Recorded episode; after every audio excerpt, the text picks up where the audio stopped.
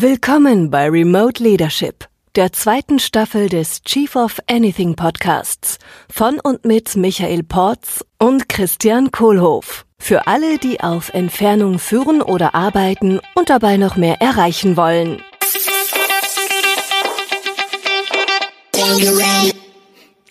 Hello, Isabel. Hi, Christian. Hi, Michael. Hello, Isabelle. Good to see you. Buongiorno, Cristiano. Hello, Michael. Good to see you again. Isabelle, welcome to our podcast about remote leadership. Thank you. So, uh, who are you and what do you do?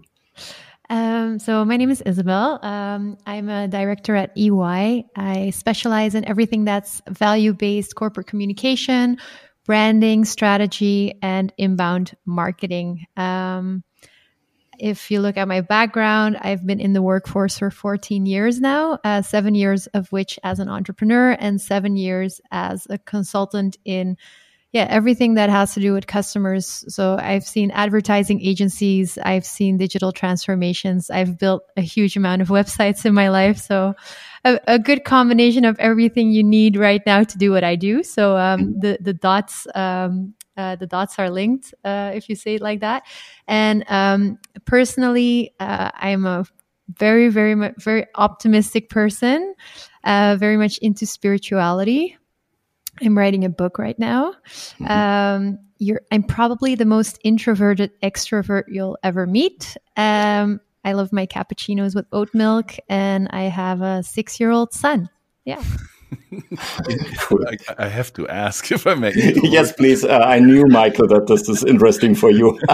Introverted extrovert. How, how do you mean? How, how is that?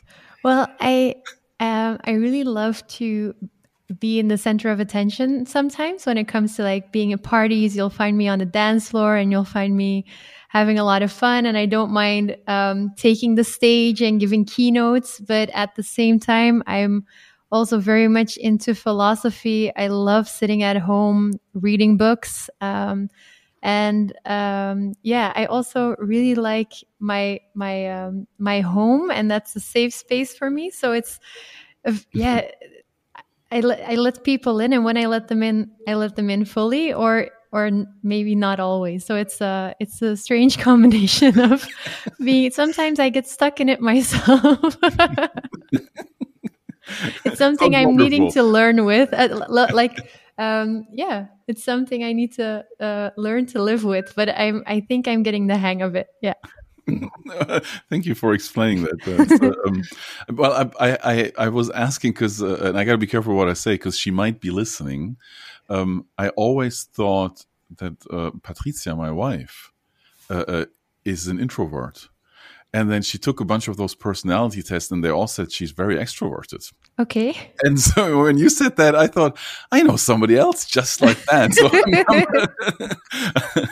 well, that's the the interesting part of it is when I look at my private life versus my professional life, is that my friends also know me as a person that comes in and says, "Oh my god, I have the next big idea," and um, I love to be, um, yeah. At as I said, you, you'll find me on a dance floor as the first person on there couldn't care less what other people yeah. think but at the same time in my homestead i really just love being with my family and taking care of my son and just having a very safe space so uh, that's right right now for example i'm very much uh, i i um, got off instagram for a while just because i also wasn't really comfortable with sharing my personal life anymore. Mm. And on, on, the other hand, I love digital marketing, so it's kind of a, a weird situation. Sounds like a wonderful combination to me. You know, you, that means you know both sides. Huh? Yeah, mm. true. Absolutely. Uh, yeah, you said you have so so many ideas. Uh, would you like uh, to to share some of the ideas you you put into companies in the last year? So I I know at least there were some very interesting ideas there yeah, of course. Um, so my first company was an online shop in piloting material. Everything you can, uh, so very niche. Um, everything a pilot needs, from headsets to um, to wind bags for on your private airport, um, to the bags they put their stuff in, um, and then I also started a web shop in uh, tutus, tulle skirts which was um, an amazing success. It was great. We had eight different lengths and like 20 different colors of tutus. um, and um, it was a really cool brand around it. We said um, Cinderella never asked for a prince. She asked for a night off and a huge ass tutu. So everything was like girl power and it was very ballsy. And I really, I had so much fun like building that brand. So it was, uh, yeah, it was nice. Unfortunately, I had to say goodbye to the company about two years ago, but I never regretted it once, although so many people called me crazy for selling tutus. but it's like, it was such a thrill. It was such a ride, and I really enjoyed it. Thank Very you. nice. Kudos to you for, for doing that. That sounds like Thank you. wonderful fun. Yeah, so that's the extrovert. she had it right. was that the extrovert or introvert? Two twos. Well, maybe that was the extrovert side. yeah. maybe. Absolutely. But it was I mean it was great and and I think in the last uh in the last year at one point we opened a store and I remember the day so we had a lot of girls between the age of 16 to like 16 to 32 and kids were our target audience but it was for most 16 to like 24 that was really our core group. And i remember opening a opening a shop in the city center of antwerp in one of like the best shopping streets we have. And the day before i told my staff i was like oh my god imagine like nobody's coming tomorrow right? Imagine like that would be horrible. So we went home all of us. And the next morning, I started getting text messages, but from like my bank director at like 7 a.m. in the morning. And I thought, this is not good. Saturday morning, 7 a.m., my bank director sending me a text message. Uh, so I was like, oh shit. I saw his name and I thought, that's something else. You know, as an entrepreneur, you always get different news. so you never know what's going to be behind that text. But he's like, this is crazy. There are already people lining up in front of your store. So, Oh, wow. um, yeah, it's, it's in the end, we had like 100 people or something waiting before we opened up that, that specific store. And it was, yeah, it was such a ride. I'm so grateful for that experience. And, um, yeah, definitely entrepreneuring to the fullest there. So, Hey, and uh, um, you know our podcast here, we call this uh, a season. It's all about uh, remote leadership. When when you hear that term, remote leadership, what does it mean to you? when I hear that term, I hear a few things. I think one thing that I hear is that you have people all over the world you need to lead, um, which has been um, existing for a few years already. What I also hear is that we have this very shitty COVID situation where we have to remotely lead because we literally have no choice. um, and uh, I think it's the art of um, leading people from a distance. Yeah. Yeah. And you know, since you mentioned the COVID situation, which does not feel so pleasant quite a lot of times, I have to say, uh, what has been the, the the greatest learning or news for you in terms of working remotely and leading remotely? What was different a year ago, or what's different now? Where you go, wow, actually, that's been a big change. Well, I think what I would like to um, keep from this situation is the hybrid way of working. What I really enjoyed was the in between the, the two lockdowns in Belgium. We were allowed to go back to the office, and I remember just walking in in the morning, being there for like three, four hours, and then during lunch went somewhere uh, went somewhere else to pick something up, and then I just finished my day at home Yeah. and that I really loved. So that's something I hope becomes the new normal, and and we don't go back to how it used to be, like being at the office all Yeah. the time. Um, on the other hand, obviously there are four walls, and I've kind of seen them by now. So, it's uh, yeah, it's it's uh, that's something uh, I learned too, and and realizing that other people on the other side of the screen um, are people too, and that's I think the the biggest learning for me is that it doesn't really matter that you're behind a screen; you can still make connections, real connections. Um, and you still need to take the time to ask how people are and definitely being in the situation. It's such a difficult place to be mentally sometimes that I, I truly believe that taking the time with whomever, if it's a CEO I'm talking to or an owner, or if it's somebody, a junior that just started and which is crazy, their first year on the job and they're doing this remotely.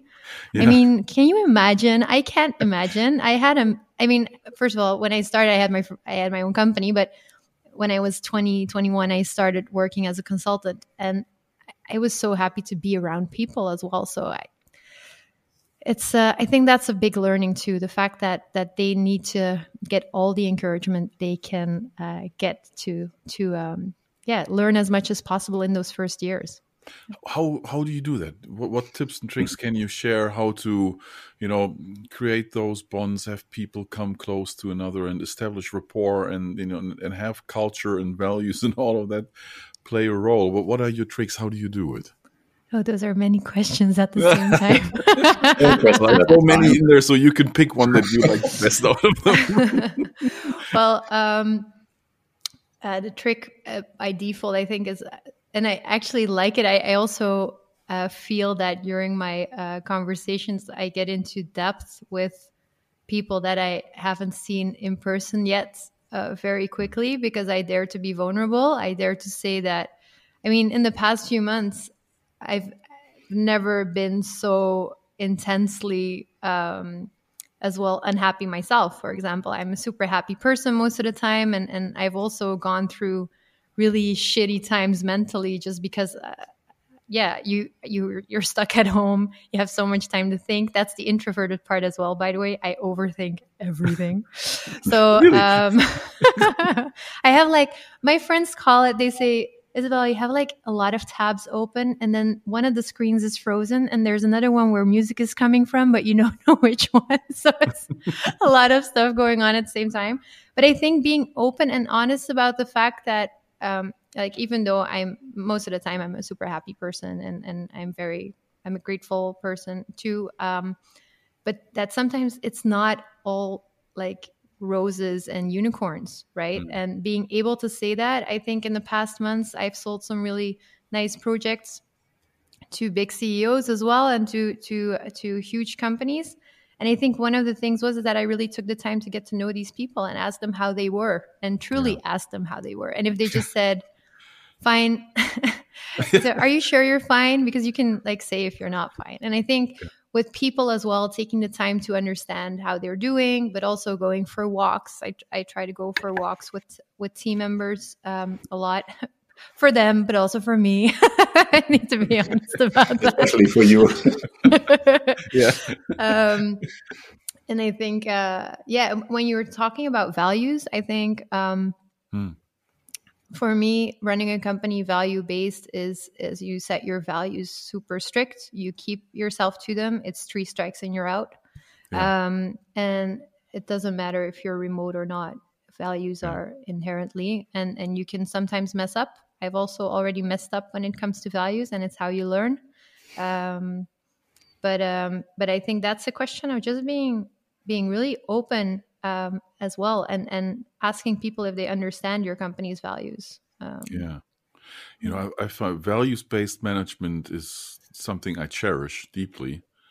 Um, and what you're mentioning there, it's you know, my experience has been it's hard enough to gauge if someone is in line with the company's values as it is when we are together physically, mm-hmm. where I can experience a person through all the senses.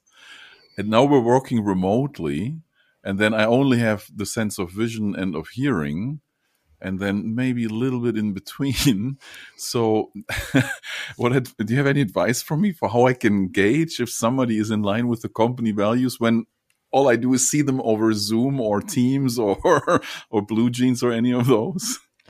Um, I always used 15five for that. It's a tool, um, mm-hmm. 15five.com, and um, it really helps me with uh, I when I set up values for a company. Um, I also put um, I'm just going to find the right English word for this. We would say gedragsindicator in Dutch. Um, but um, sounds like something with indicators. Yeah, indicators. indicators. yeah, indicators on how you have to behave as a person. But mm-hmm. uh, what we did always in those or what we do in those 15Fives is asking them it's a it's an online tool that they fill in on a weekly basis and one of the questions that is asked is do you understand our company values um, for example what have you done in the past two weeks um, to uh, to celebrate something or what have you done in the past yeah. two weeks to show integrity um, wow. and that's something taking those for example it takes five minutes to fill in that it changes automatically with 15Five so you can set it up really quickly and easy.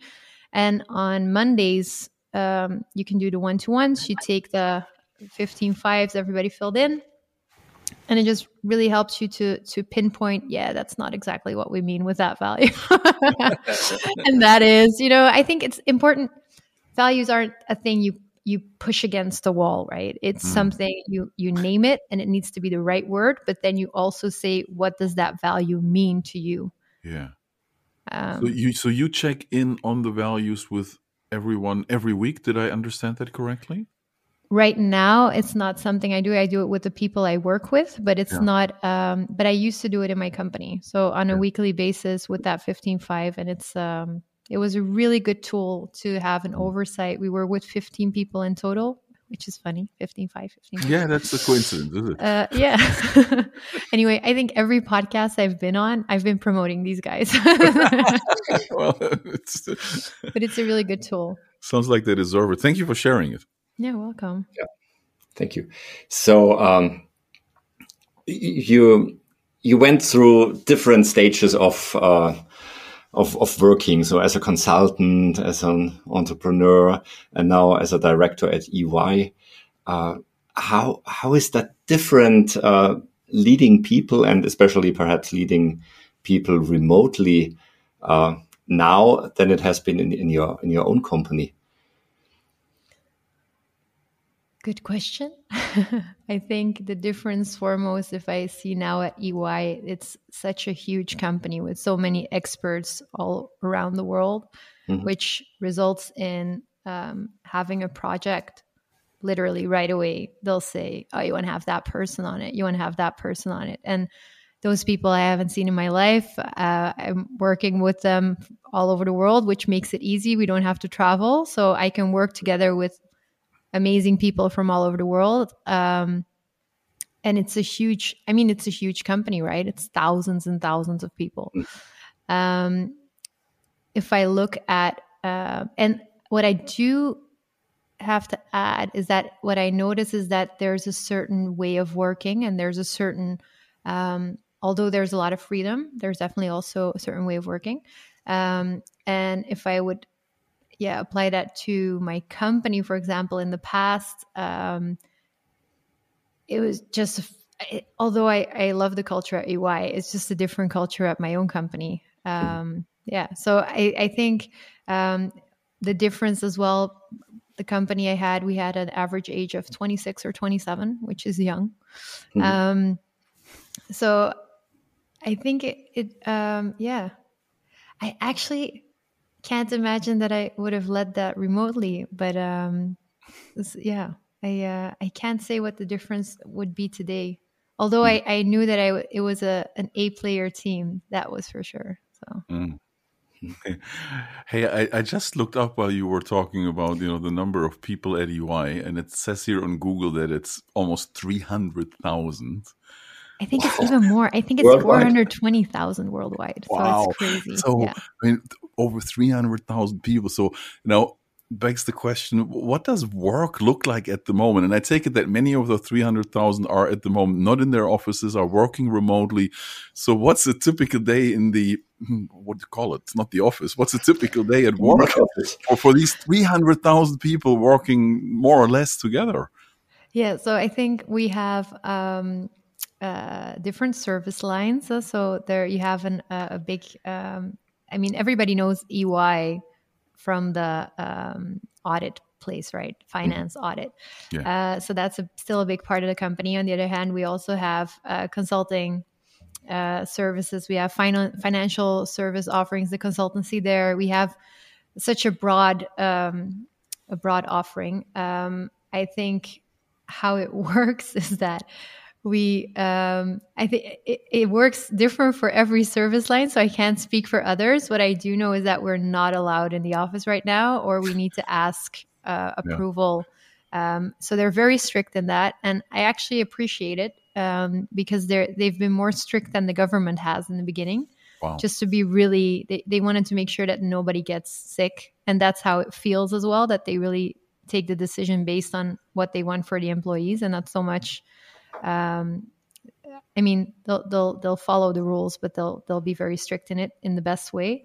Hmm. Um, and uh, yeah, how does my day look? It really depends. Right now, I I um, in the beginning, I actually really enjoyed the first lockdown. I thought, oh, this is nice. nice. This is a, it's a bit bit more quieter than usual. There's not somebody running behind me going like, oh, where is this? And um, and then we had the opening up again, and then it was hybrid, and I really enjoyed it. Got a lot of energy. And then the second lockdown, all of a sudden my schedule was completely full, back to back calls, and then I also had a project with the states, which was intense because then all of a sudden at night I was also in calls. So it was literally calls from morning till evening. And then one of the learnings I had, and which I really don't like about the situation, is that normally you would just walk in in an office or you would just step right. We all have open offices, which are amazing. You just yeah.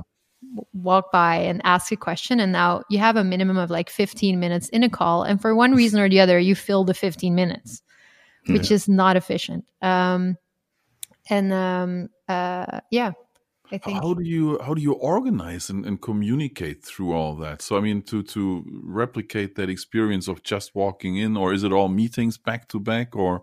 Well, I think the biggest challenge right now is that's that's actually the point I wanted to get to is is um, managing your own schedule and making sure yeah. that you stay sane because we we have a lot of work which is amazing. Our clients are up and running. They want to keep on going.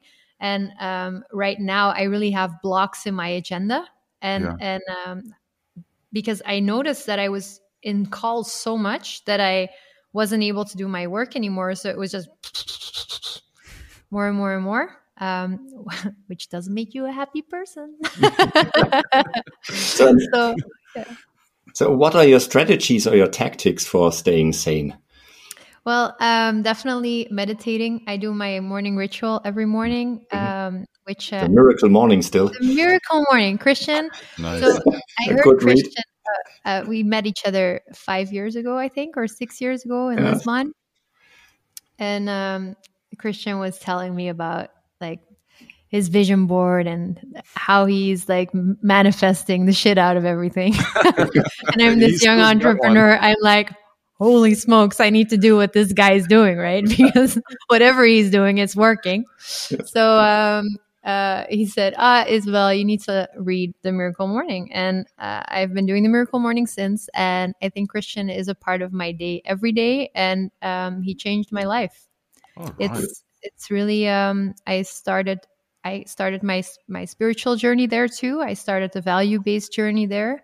Um, I I went through a lot of roller coaster and peeling off my onion, um, but uh, I'm getting at a point where most of my masks are are gone now. So it's a good place to be in five years' time.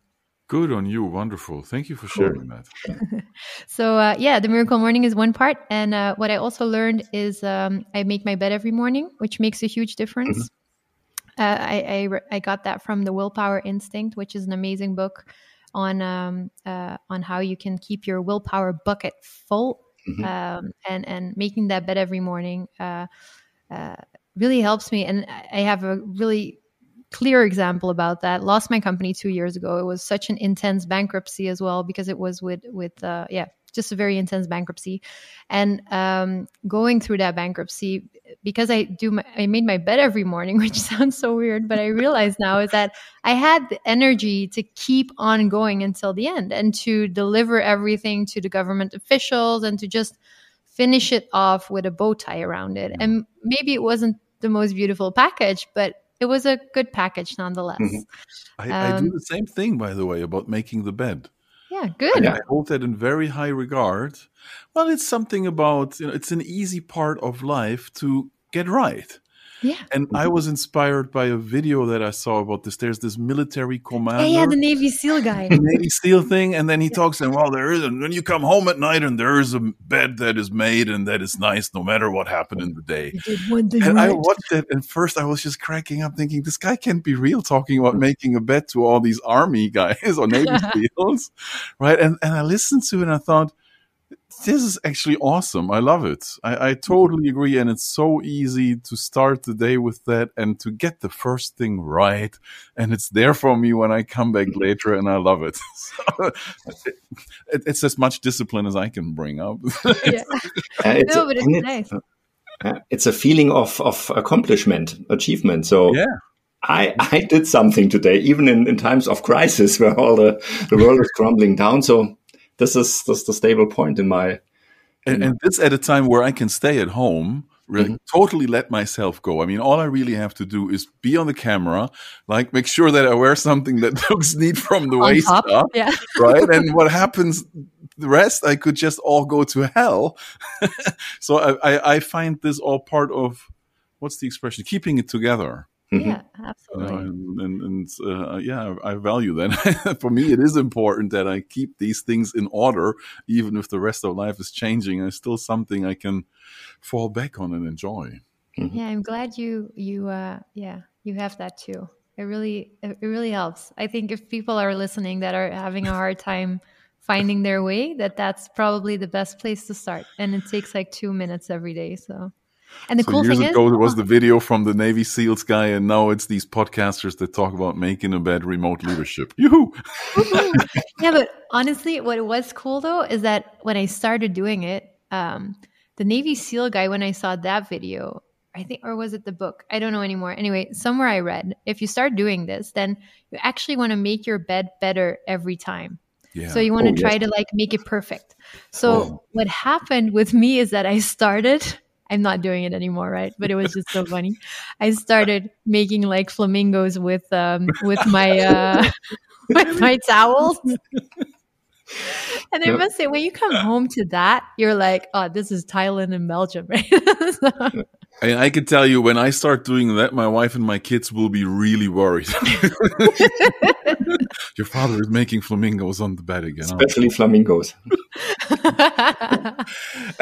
well, but what's also important though, because you asked about what would be what's the way of, of staying sane is is uh once I realized that I was having these calls all day long and back to back, is that I started putting blocks in my agenda, a strategy block, um, getting things done block, a brain dump block, um, Yeah.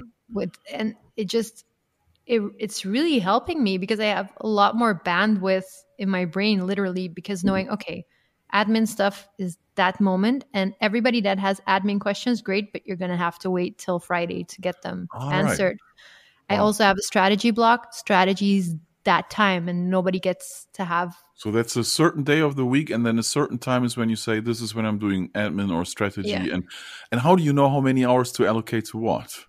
Oh well, I think if you, uh, if, I mean, if you want to do your job right, you, depending on on where you are, of course, in your journey, but um, the more you can work on your work instead of in your work, the better. So, the um, yeah, with the strategy Nice. part as well. I just uh, for me right now, it's um, it's like four to six hours. Admin part is three hours a week, and I used to in my company because I'm an entrepreneur, right? So, or I mean, that's my that's that's my way of working. So, I I've never met an entrepreneur in my life to date, but please, like, convince me otherwise. That loves doing administration. That's mostly not why they started a business, right? It's not they didn't wake up one day and thought, oh, you know what? I I want to love it. become an entrepreneur because I love administration. I love making all these stuff, all these things uh, okay for the government. So You would um, rather work at EY than well, I can't I can't disagree that we have quite some admin too. but it's actually it's it's helping me structuring how I work. So it's um, I'm grateful for it. I, I'm learning a lot um, by being there. Um, what I did in my company was I put four hours Wednesday mornings as admin, and because people knew it wasn't really my strength or the stuff I really love doing, they knew that okay, she's gonna put this time Mm-hmm. Wednesday morning, those four hours are for admin, and that's when we ask her about it. And we're not yeah. gonna ask it any other time. But when she's doing that, we can ask her about it. We can remind her, and um, it really helped because for me, it stopped all the clutter as well of thinking, oh shit, I have to do that letter or I have to put that information or that document. And I just knew, okay, I just put it all on that Wednesday morning. And it, it, it helped very much. Yeah, it's fascinating. that the topic of structure keeps coming up. You know, we've had a number of people that we speak with about le- uh, remote leadership, and this is one seems to be one of the recurring themes of you know having more structure, having more processes, doing goal setting tighter. So a lot of the things that we normally do anyways, now it's okay, I got to do this a bit better now because it actually helps to make it all more successful. And then there's a lot of people saying, oh, actually, now it's quite enjoyable to do that. This is really working for the first time now. yeah, I, sorry. Go ahead. No, no, go ahead. So I, I learned that from you. So I still have an uh, fixed uh, appointment in my calendar, which is called Admin Wednesday. And I also have a paper file here, which is called Admin Wednesday. Oh, awesome. I learned that from you, and it, it helps me um, having fun with, uh, with admin stuff. oh, that's great to hear. I'm glad you're doing that. yeah.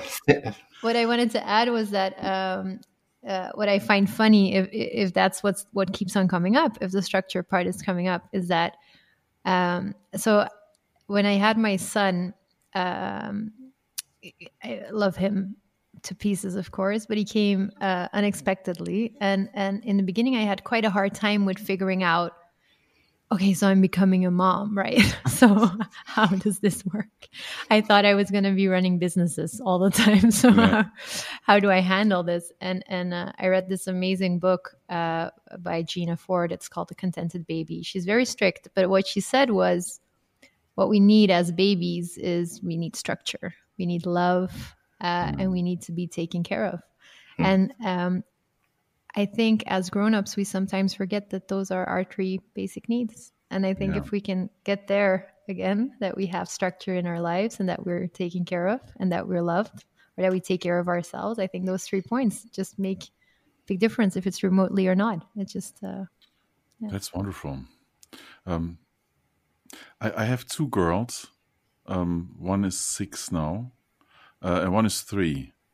And you know what's striking me isn't that the changes that we are experiencing now in our lives and in how we work and all of that you know you have the kids run into the video while you're in the workshops you know seemed to be sensational just a year ago. Now it's, you, it's yeah. you almost cannot have a workshop without somebody bringing in a kid which is lovely. Uh, what i'm wondering about is where is this going to go in the future? So you know when when our kids have grown up and they are going to work, or even as they go to school now, what will the world be like in 10 years? What's the where is this leading us to? And understood that Corona is at some point going to go away, and it will be I hope so. You know, different again. And uh, most people, I think, seem to agree it's not going to be the old normal, but there's a new normal, and we're finding out what that is. But what's your idea of the future? Your vision? What, what's your intuition about? What will this be like in five to ten years? Michael, are you ready to open this box of Pandora? Oh yeah. are you sure? Isabelle, open the box. I truly believe that that how this is being handled right now is not the way to go. Hmm. I'm even totally against it. I think this is not how the world intends to have people run around. I think what's good about what's happening with COVID is that it has pushed companies to uh, um, accept and the world to accept digitalization as something they can't go around anymore. Mm. So it just it just fast forwarded digital transformation.